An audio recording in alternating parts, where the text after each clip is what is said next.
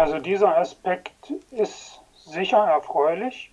Mal ganz abgesehen davon, dass es mir widerstrebt, so ein, so ein Wettlauf um Zahlen zu machen. Solche Vergleiche haben immer auch noch den Aspekt, dass man, wenn man sich nur auf Zahlen und nicht auf Schicksale konzentriert, das Leid irgendwie aus, Augen, aus den Augen verliert und auch die Ursachen unter Umständen. Aber trotzdem sind Zahlen, glaube ich, wichtig, äh, um bestimmte Dinge in Perspektive zu bringen.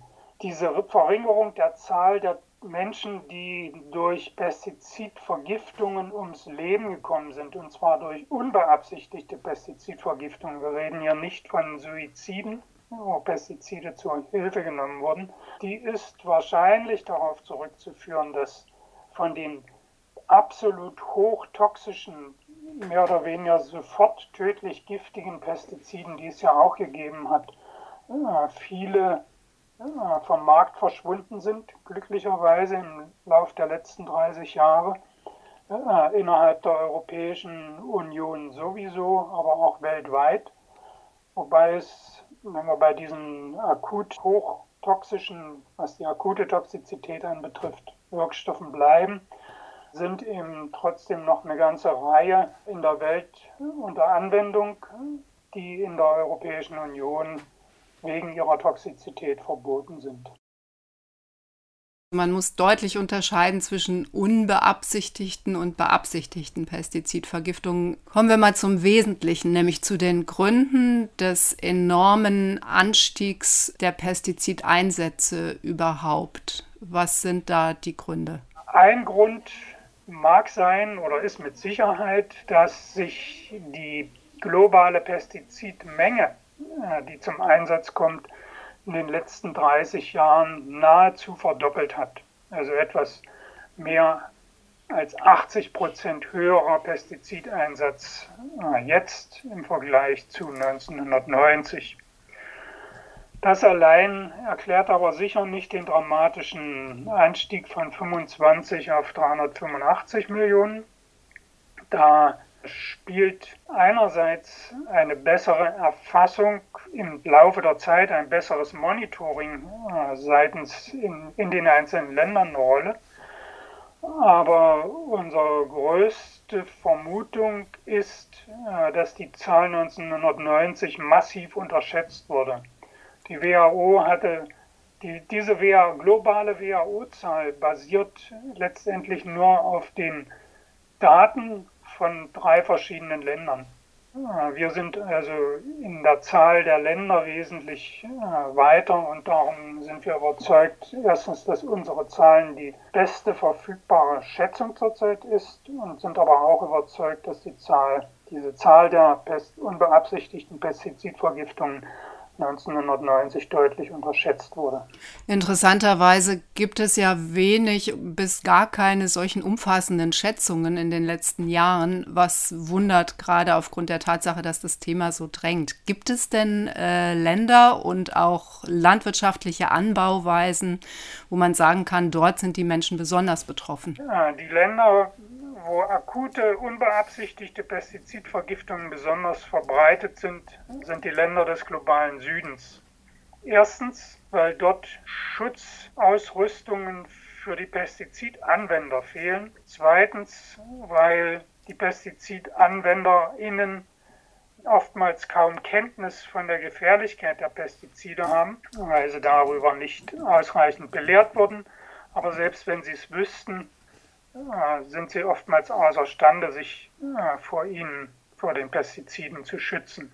Der Grund, warum das dort so häufig auftritt, ist, dass dort die Pestizide oftmals mit Rückenspritze und eben ohne Schutzkleidung ausgebracht werden, während bei uns in Europa und aber auch in Ländern wie Brasilien oder Argentinien auf den großen Sojafeldern Pestizide mit Traktoren ausgebracht werden, wo die Pestizidanwender dann im günstigen Fall auch in einer Kabine sitzen auf dem Traktor und deutlich weniger exponiert werden. Dort sind eigentlich viel mehr, wenn ich jetzt von Argentinien und Brasilien spreche, die Anwohner, die ungeschützt direkt an den Sojaplantagen äh, leben oder von ihnen sogar umringt sind, das sind die, die dort gefährdet sind im Vergleich zu Pestizidanwendern mit Rückenspritze in Afrika oder in Südostasien.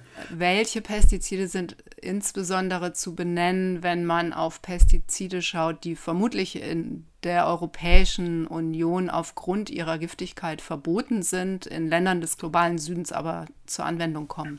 Bei diesen Pestiziden, die in der EU verboten sind, und im globalen Süden zur Anwendung kommen, handelt es sich vor allen Dingen um phosphororganische und Carbamat-Pestizide, die eben eine hohe akute Toxizität aufweisen. Wo kommen die Pestizide hauptsächlich her, die ihr untersucht habt und die tatsächlich auch hauptsächlich zu diesen Pestizidvergiftungen führen, weil nicht alle Pestizide sind gleich toxisch? Das berührt ein wichtiges Argument, was seitens der deutschen Regierung äh, vermutlich auch seitens der Industrie vorgebracht wird, dass die Pestizide, die da im Süden verwendet werden, ja überhaupt gar nicht aus der EU kommen. Das ist bis zu einem gewissen Grad auch korrekt.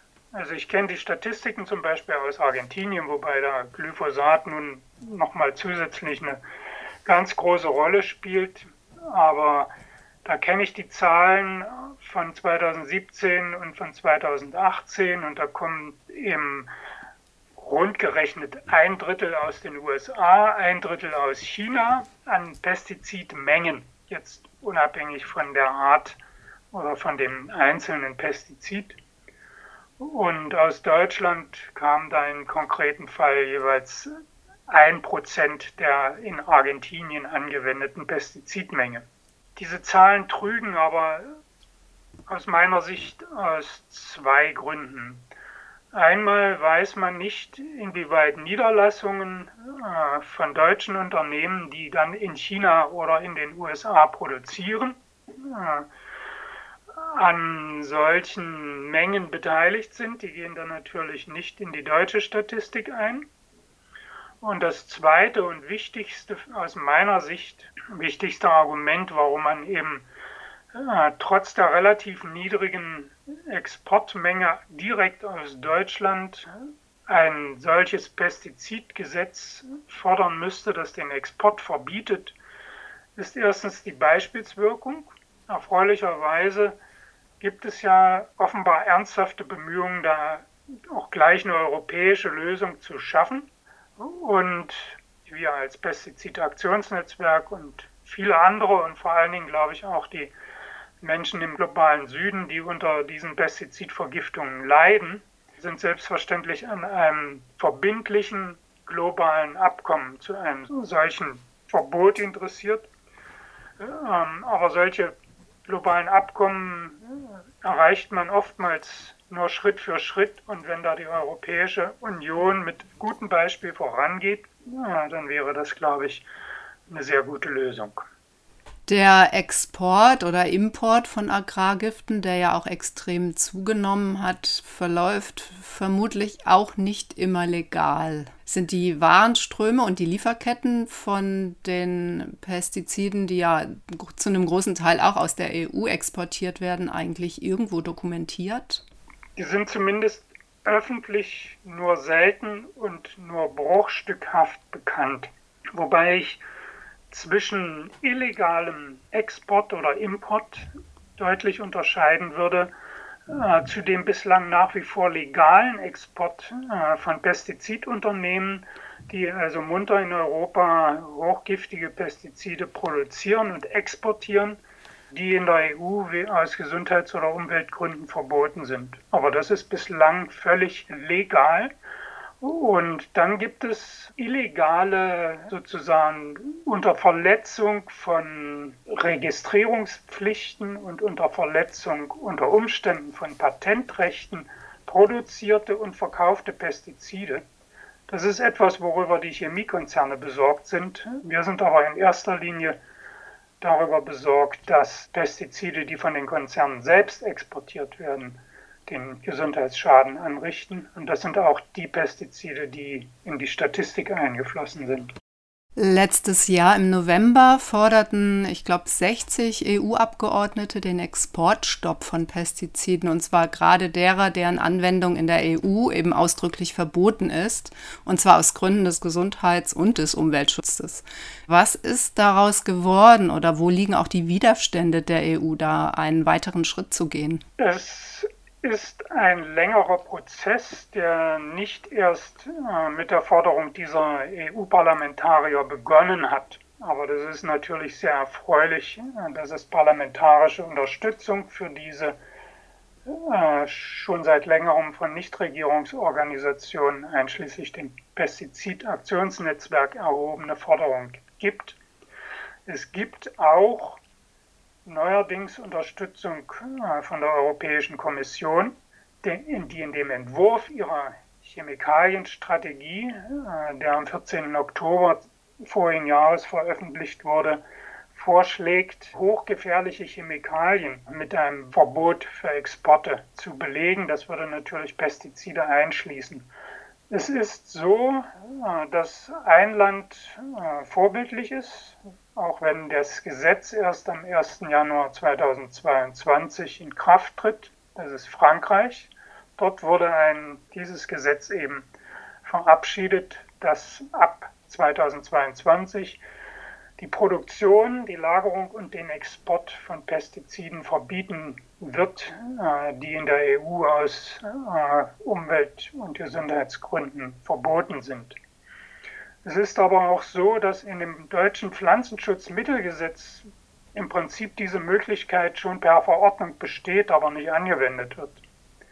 Also der Artikel 25 dieses Pflanzenschutzgesetzes sagt genau das, dass äh, der Landwirtschaftsminister oder die Landwirtschaftsministerin den Export verbieten könnte, wenn es Anzeichen dringenden Bedarf gibt, Anzeichen dafür gibt, äh, dass daraus Gefährdungen in den Ländern, wohin es exportiert wird, das Pestizid bestehen würden. Das bezieht sich nicht auf Wirkstoffe, sondern auf die Pestizidpräparate, aber das ist ja das, was letztendlich die Chemieunternehmen wie Bayer und BASF und andere ohnehin exportieren, nämlich die fertigen Präparate. Also da besteht ein großes Versäumnis, äh, tätig zu werden. Und aus meiner Sicht hängt das intensiv mit dem Lobbydruck äh, seitens der Chemieindustrie und der Pestizidindustrie zusammen. Jetzt habt ihr ja in eurer Studie deutlich viele Daten, eindeutige Daten zusammengetragen. Wenn es jetzt Klagen gäbe aus Ländern des globalen Südens aufgrund der dort dokumentierten Vergiftungen, müsste dann Deutschland aktiv werden? Was würde dann passieren? Also es könnte ja Klagen gegen Bayer BASF geben, theoretisch? Ja, ich bin kein Jurist und nach dem, was ich aus Gesprächen mit dem European Center for Constitutional and Human Rights anbetrifft, ist das, wenn sich eine Person in einem Land des globalen Südens äh, manifest geschädigt sieht und diese Schädigung unmittelbar auf ein bestimmtes Pestizid zurückführen kann, was von einem deutschen Chemieunternehmen dorthin exportiert wurde, dann ist eine solche Klage prinzipiell möglich, wenngleich ziemlich schwierig, wie auch anhand der vielen Rahmenbedingungen, die ich da eben skizziert habe, ersichtlich ist. Ich denke, mit einem Lieferkettengesetz, äh, wo die deutschen Unternehmen dann explizit haftbar gemacht werden äh, für Dinge, die sie in anderen Ländern zu verantworten haben, würde das leichter sein. Das scheint doch so zu sein, dass äh, ein Lieferkettengesetz da deutlich auch nochmal ein guter Schritt wäre, um so eine Beweisführung wirklich machen zu können. Herzlichen Dank, Peter Klausing, Mitherausgeber oder Mitautor der Studie über die globale Verteilung akuter unbeabsichtigter Pestizidvergiftungen. Es geht um Schätzungen auf der Basis einer sehr systematischen Überprüfung und man findet die Studie auf der Website des Pestizidaktionsnetzwerks. Herzlichen Dank, Peter, für das Interview. Bitte, gern geschehen.